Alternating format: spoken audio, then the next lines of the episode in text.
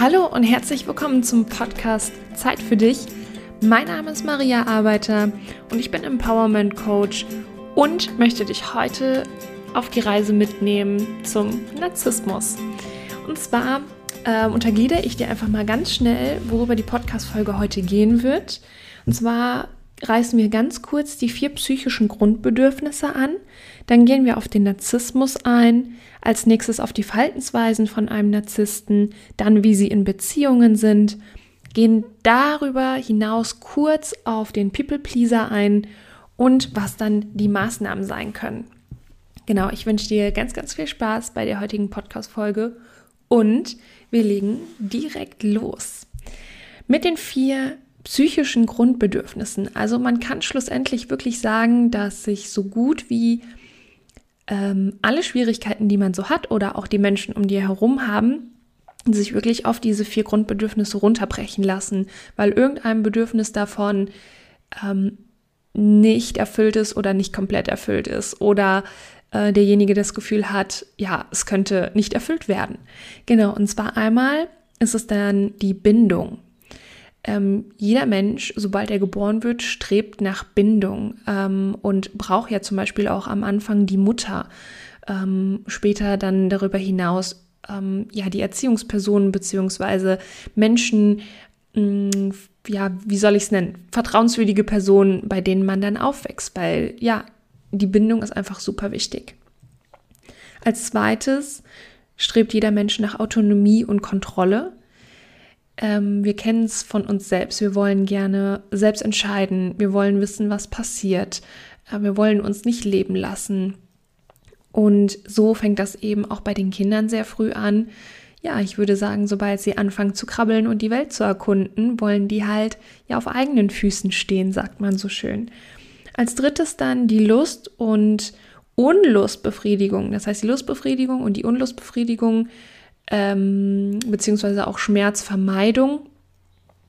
Ja, wir wollen alle entweder was Schönes erleben oder wollen versuchen, dem Schmerz aus dem Weg zu gehen. Und als viertes die Anerkennung beziehungsweise Selbstwerterhöhung. Also wir wollen halt nicht nur die Bindung, sondern ja, wir wollen auch dazugehören. Wir wollen zu einer Gruppe dazugehören. Wir wollen uns damit identifizieren können. Und wenn wir das nicht haben können oder das Gefühl haben, es könnte so nicht passieren. Zum Beispiel durch Mobbing wird man ja auch abgespalten von der Gruppe, man gehört nicht dazu. Mm, dann kann das zu psychischen Problemen führen. Genau, also kurz nochmal im Schnelldurchlauf die vier psychischen Grundbedürfnisse. Das sind Bindung, Autonomie, Kontrolle, Lust und Unlustbefriedigung und dann als letzten Punkt Anerkennung bzw. die Selbstwerterhöhung. Und bevor wir jetzt weitermachen, egal was gleich gesagt wird und was dich gegebenenfalls triggern könnte. Bei, und Trigger liebe ich, denn dann weiß man, okay, da ist irgendwas, es bewegt irgendwas in mir und ich darf näher hinschauen, warum das so ist. Das ist sehr, sehr spannend. Und wenn du das Gefühl hast, du erkennst dich irgendwie wieder, dann bitte ich dich, hier dieser Podcast und auch alles, was ich mit dir teile hier online, ähm, stellt keine Beratung dar, und ersetzt auch keine Therapie, Arzt oder Heilpraktiker. Das heißt, wenn du das Gefühl hast, oh, ich erkenne mich da irgendwie wieder oder ich habe irgendwie Not, dann bitte, bitte such dir wirklich Hilfe. Okay, jetzt gehen wir mal auf den Narzissmus ein. Ähm, wie kommt das erstmal zustande? Und zwar ist es äh, multifaktoriell. Also zum einen ist es auf jeden Fall eine Schutzstrategie. Ähm, wie man dazu kommt, erzähle ich gleich. Und auf der anderen Seite, es gibt halt verschiedene Schutzstrategien. Es gibt den Narzissmus, es gibt den Perfektionismus, ähm, der im Narzissmus mit einspielt. Es gibt den People-Pleaser, also Leute, die eine abhängige Persönlichkeit haben. Das heißt, sie wollen den anderen unheimlich viel Gutes tun. Ähm, sie wollen, ähm, dass dem anderen gut geht, stellen andere Menschen ständig über sich selbst und ja, tun sich damit selbst nicht gut. Ähm, und ganz viele weitere Sachen auch. Und was man für eine Schutzstrategie aufbaut. Man hat meistens nicht nur eine Schutzstrategie, sondern viele. Ähm, und ja, wann ist ein Narzisst ein Narzisst? Es kommt einfach darauf an, wie ausgeprägt diese narzisstischen Züge sind. Genau, und welche Schutzstrategien man aufbaut, kommt halt einfach auf den Genpool an, den du mitbekommst. Das heißt, es gibt ähm, vorneweg bei den psychischen Sachen ist es immer so, dass man nie so ganz genau weiß, wie es dazu kommt. Aber man hat halt die Vermutung, deswegen sagt man multifaktoriell. Ähm, ist, du hast, kriegst halt einen Genpool mit, das heißt, es gibt schon diverse Veranlagungen, in welche Richtung es halt eher geht. Ist man eher dann exzentrisch extrovertiert und neigt vielleicht eher zum Narzissmus, weil es zum Beispiel bei den Eltern auch schon so war. Da weiß man jetzt aber auch nicht so genau, okay, ähm, hast du das vielleicht dir dann auch von deinen Eltern abgeguckt oder woanders, wie auch immer. Das heißt, dein Genpool spielt eine Rolle, dein soziales Umfeld spielt eine Rolle, mit wem du wie aufgewachsen bist, wie du gelernt hast, mit Stress umzugehen, ähm, welche Lösung dann für dich funktioniert hat äh, oder haben. Diese Lösung baut dein Gehirn dann natürlich aus, weil dein Gehirn einfach nach den erstbesten Lösungen sucht. Und wenn das einmal funktioniert hat, wird das halt immer wieder reproduziert von deinem Gehirn, ob es dann später funktioniert oder nicht. Ähm, vieles kommt halt einfach auch aus der Kindheit und ähm, wird von uns als großer Mensch, sage ich jetzt mal, nicht mehr überprüft, ob diese Schutzstrategien, ob diese Stressstrategien, ähm, die Lösungsansätze, die wir mal hatten, ob die heute noch ja gut für uns sind und auch so funktionieren. Und Glaubenssätze eines Narzissten können zum Beispiel sein, ich bin wertlos, ich bin scheiße, ich bin ein Versager, ein Niemand, Emotionen sind schlecht, ich muss alles schaffen. Und Negative Emotionen wurden eben schon sehr früh verdrängt. Ähm, das kann zum Beispiel durch bestimmte Sätze sein von deinen Erziehungsberechtigten bzw. deinen vertrauten Personen, dass äh, wenn man Emotionen gezeigt hat, dass äh, dann gesagt wurde, ach, wein doch nicht, ähm, hör auf zu weinen oder das ist doch nicht so schlimm. Und dann setzt man das einfach in Verbindung, dass, ah, okay, wenn ich Emotionen zeige, bin ich nicht gut so, bin ich nicht richtig so, dann kann das sein, dass ich nicht anerkannt werde und die Bindung verliere, also keine Liebe mehr bekomme, ne, Achtung, die psychischen Grundbedürfnisse und dass man dann eben Strategien entwickelt. Ähm, wie gesagt, deswegen ja auch so unterschiedlich, weil die einen können halt darauf reagieren und sagen, okay, ich versuche jetzt alles zu tun, ähm, damit ich bloß von dem anderen geliebt werde. Und andere bauen dann zum Beispiel ein ideales Selbstbild auf. Also da geht schon Richtung Perfektion auch, dass ein, ja, dass man sich dann selbst ein Bild von sich selbst aufbaut und danach strebt. Ähm, und dieses Bild ist halt unfehlbar. Und ähm, dieses Bild von dir kann halt alles, ist ähm, der hübscheste oder die hübscheste. Also wenn ich hier die männliche Form benutze, meine ich alle anderen äh, Formen auch. Ähm, ich werde jetzt einfach nur der Einfachheit halber die männliche Form nehmen. Und ja, eben dieses ideale Selbstbild und man, man strebt dann unheimlich danach und die, diese negativen Emotionen werden verdrängt, weil wenn man perfekt ist, hat man keine negativen Emotionen. Achtung, alles so ein bisschen mit einem Augenzwinkern und ähm, in Anführungsstrichen. Und um dieses Gefühl des idealen Selbstbildes natürlich aufrecht zu erhalten, streben diese Menschen eben nach Macht, Schönheit, Erfolg und Anerkennung. Also eben vor allen Dingen Kennwerte, die man sehen kann. Ja, also im, immer wenn ich von im Innen spreche, meine ich die, innere Welt in einem selbst. Und wenn ich von im Außen spreche, meine ich alles, ähm, das, was man in der physischen Welt dann sieht.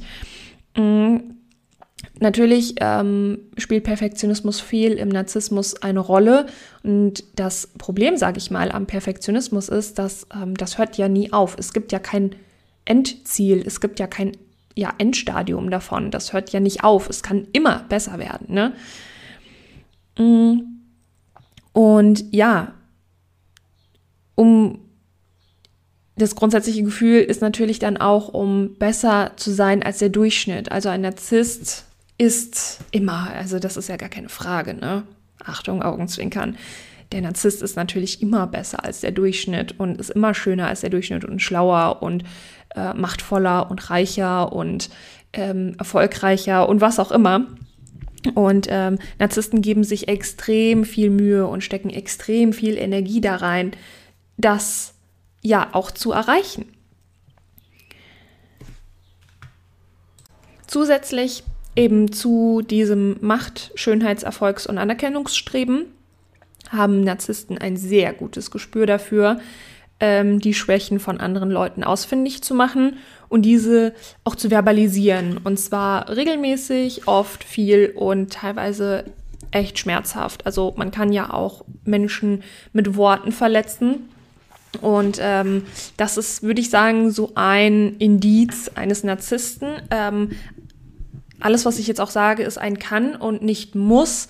Das heißt, es gibt natürlich noch ganz, ganz viele andere Symptome davon. Ein paar Verhaltensweisen ähm, gebe ich hier, gehe ich jetzt noch weiter drauf ein. Also sie streben nach Perfektion, ähm, machen andere schlecht, um sich selber, also werten andere ab, um sich selber dadurch aufzuwerten. Und zwar das nicht zu wenig, ähm, können Kritik nicht annehmen, beziehungsweise auch überhaupt nicht vertragen, aber auf der anderen Seite können sie wunderbar kritisieren und teilen aus wie ein Weltmeister. Ähm, sie lösen eben durch diese Emotion, äh, durch, durch diese Kritik Emotionen in anderen aus, die sie selbst eben auch verdrängen und nicht spüren wollen. Ne? Also diese Unsicherheit, ähm, die sie tragen, die definitiv das Unterbewusstsein ist oder ich sage jetzt mal das innere Kind, bildlich gesehen ist das Unterbewusstsein und das erwachsene Ich ist dein Bewusstsein, ja. Und ähm, das innere Kind ist ja verletzt worden irgendwann mal und dadurch hat sich das eben diese Schutzstrategie aufgebaut des Narzissmus und es ist ja extrem unsicher, weil drehen wir das Spiel mal rum, wenn man in sich sicher ist und auch dein Unterbewusstsein sicher ist, dann würdest du sowas nicht machen oder würde man sowas nicht machen, wie andere Menschen fertig machen etc. Das heißt, sie wirken nach außen hin, Narzissten, extrem selbstsicher und erfolgreich und wow. Ähm, innerlich sind sie aber extrem unsicher und überspielen das halt. Ähm, sie merken es aber nicht, dass sie es überspielen, weil sie sind ja von ihrem idealen Selbstbild total überzeugt. So, ähm, sie sind aber auch wütend und haben einen Groll. Das sind so die vorrangigen Emotionen, wenn dann etwas durchkommt. Ähm, also vor allen Dingen, wenn sie dann zum Beispiel kritisiert werden, ist Wut und Groll, glaube ich, so die Reaktion, die man als erstes dann abbekommt. Und wenn diese Strategie des Narzissten nicht aufgeht, dann kann das auch sein, dass sie äh, in Depressionen verfallen, ähm, weil das, das kann ja nicht sein, dass es nicht geht. Ne? Und dann fangen sie wieder von vorne an mit ihrer Strategie. Aber sie ist ja auch zum Scheitern verurteilt. Ähm, das wird nicht gut funktionieren. Auf der anderen Seite, es gibt natürlich jetzt nicht nur diese Verhaltensweisen, sondern es gibt auch ähm, sondern es gibt auch Verhaltensweisen, die ähm, eher positiv zugeschrieben werden. Zum Beispiel sind sie oft charismatisch, charmant und auch sehr interessant. Und ähm, diese Eigenschaften plus das Erfolgsstreben ähm, lässt sie zum Beispiel beruflich extrem weit kommen. Und ich muss mal ganz kurz hier ein Off-Topic nehmen. Ich habe hier meinen privaten Fußwärmer unterm Schreibtisch sitzen, meinen Hund. Und der äh, fängt gerade an zu schnarchen. Also wenn du gleich lustige Geräusche hörst, das bin nicht ich, das ist mein Hund. Okay, machen wir weiter. Ähm, allerdings haben Narzissten auch einen Drang, extrem zu idealisieren. Also sei es jetzt ihr Partner, die Kinder oder Freunde oder was auch immer. Und ähm, häufig machen sie auch auf beides. Also die Verhaltensweisen oben, diese unangenehmen. Ähm, plus die Idealisierung. Und häufig ist es so, dass wenn Sie zum Beispiel einen neuen Partner haben, dann wird dieser, diese neue Liebe extrem idealisiert. Es gab also dieser Mensch, das, das übertrifft alles, was vorher war. Das ist so die Anfangsstimmung. Dann wird der Partner abgewertet, weil dann sieht der Narzisst auf einmal die Fehler und es gibt keine Fehler, weil äh, der Narzisst ist unfehlbar, der ist perfekt, deswegen muss der Partner auch so sein.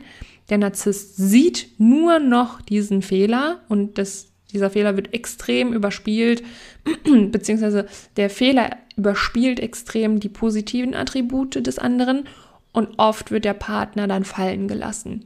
Ich sage jetzt mal wie eine heiße Kartoffel.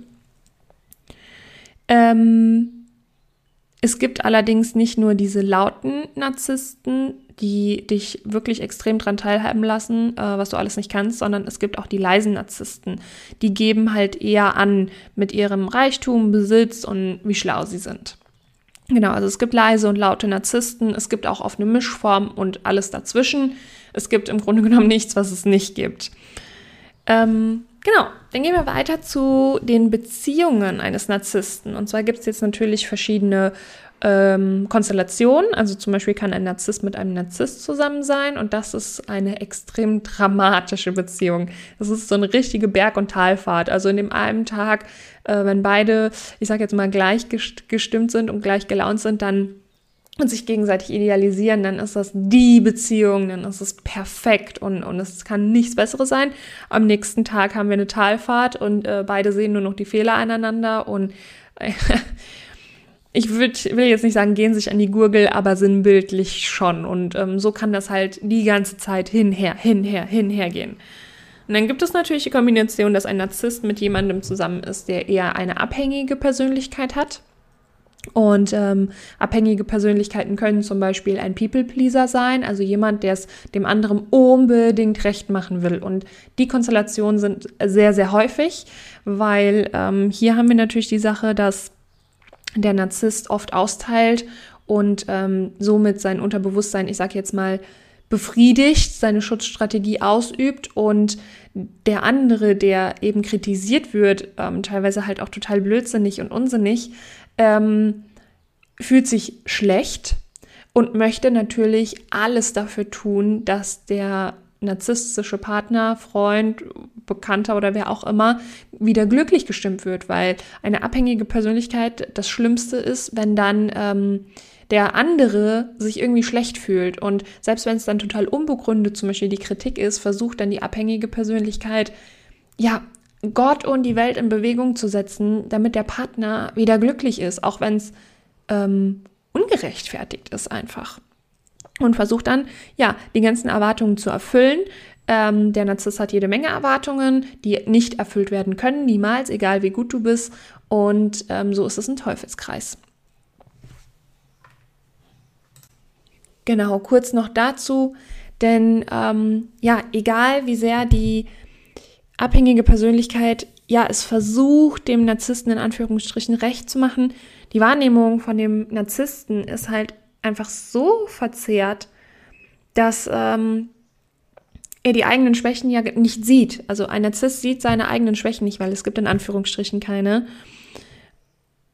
und den anderen, den Partner, die abhängige Persönlichkeit halt wie durch so einen Tunnelblick sieht, also die, die Schwächen des anderen wie in einem Tunnelblick sieht und nur darauf rumreiten kann. Also egal, wie gut die anderen Sachen sind oder die, eigenen, anderen, die äh, anderen Eigenschaften, sie werden einfach ausgeblendet.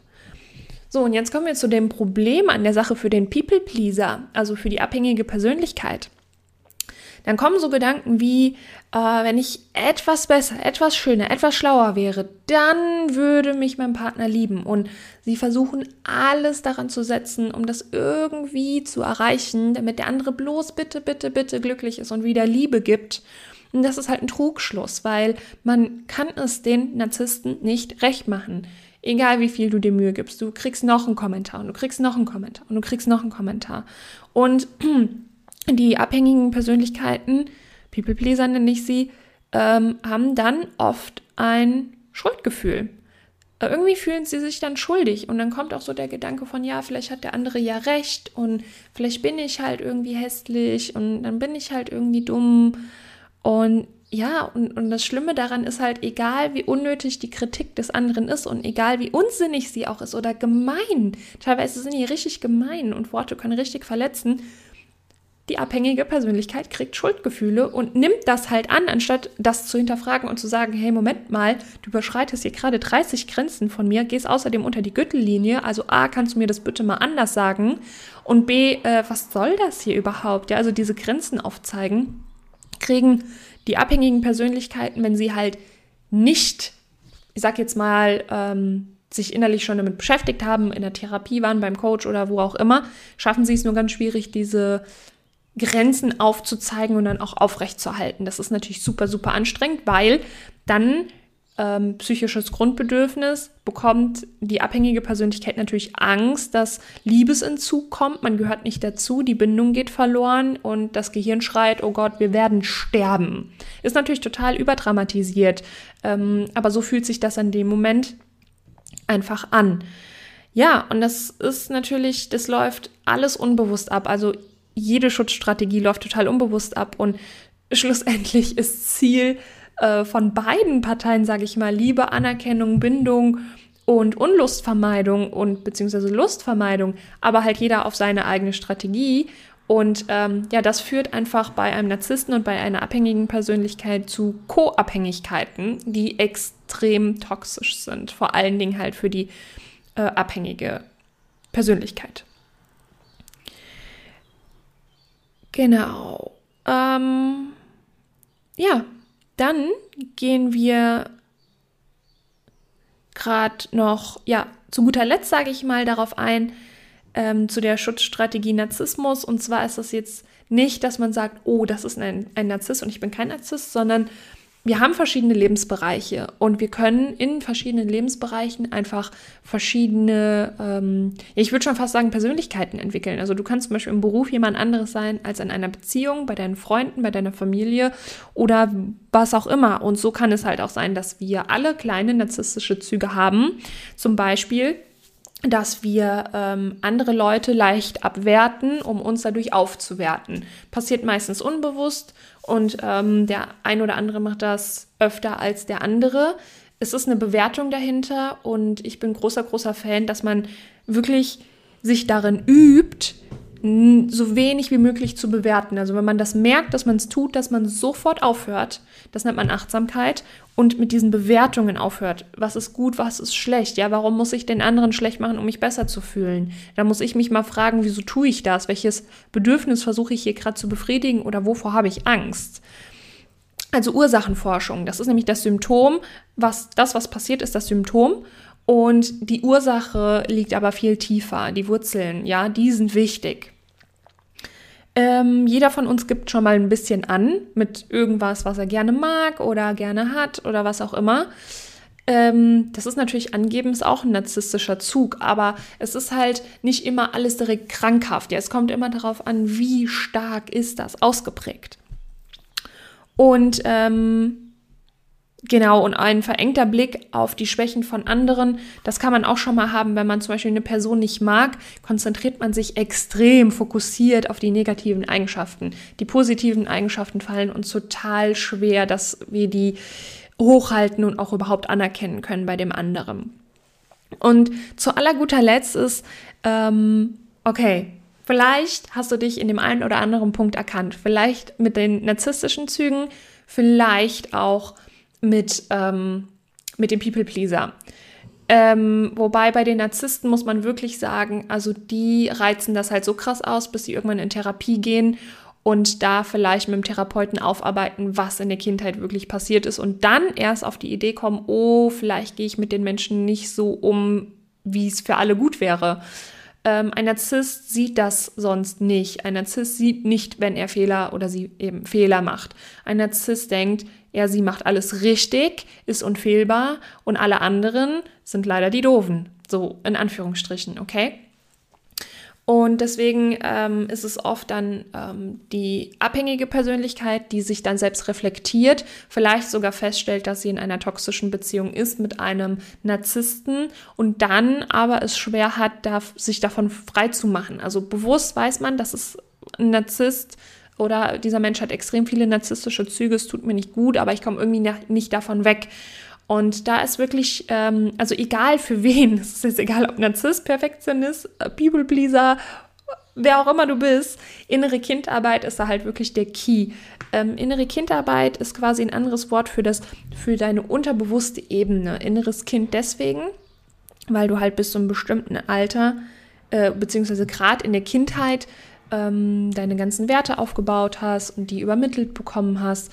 Und die haben wir halt nie wieder mehr hinterfragt. Und darauf basierend haben wir Schutzstrategien erarbeitet, die halt konstruktiv oder destruktiv sind. Und deswegen ist innere Kindarbeit kann man nicht sagen, für den einen ist das was, für den anderen ist das nichts. Das ist für jeden immer etwas, weil es kommen immer, egal in welchem Stadium du in deinem Leben bist, kommen immer irgendwo unbewusste Themen hoch und ähm, da ist dann quasi deine unterbewusste Ebene zuständig. Man darf es auch überhaupt nicht unterschätzen, denn unsere, unser Unterbewusstsein ist ungefähr 95 bis 98 Prozent am Arbeiten und unser Bewusstsein zwischen 5 und 2 Prozent. Das heißt, ähm, die bewussten Sachen, die dir wirklich, die du bewusst steuerst, sind so, so viel weniger. Du bist eigentlich wirklich wie so ein ähm, automatisierter Ablauf. Und das ist ja auch gut so, weil das würde sonst zu viel Kraft kosten, äh, wenn wir alles bewusst machen würden. Die Kapazität hätten wir gar nicht. Okay, dann wären wir jetzt auch schon am Ende von der heutigen Podcast-Folge. Ich hoffe, es hat dir gefallen. Und lass uns super gerne dazu auf Instagram austauschen, at maria-arbeiter. Und mich interessiert das natürlich mega, mega, mega, was du schon für Erfahrungen mit Narzissten gesammelt hast, was du jetzt für Erkenntnisse hattest, was so Aha-Momente waren. Genau. Und dann wünsche ich dir noch einen wunderschönen Tag, Abend, Nacht, Morgen, wann auch immer du diese Podcast-Folge hörst. Und bis zum nächsten Mal.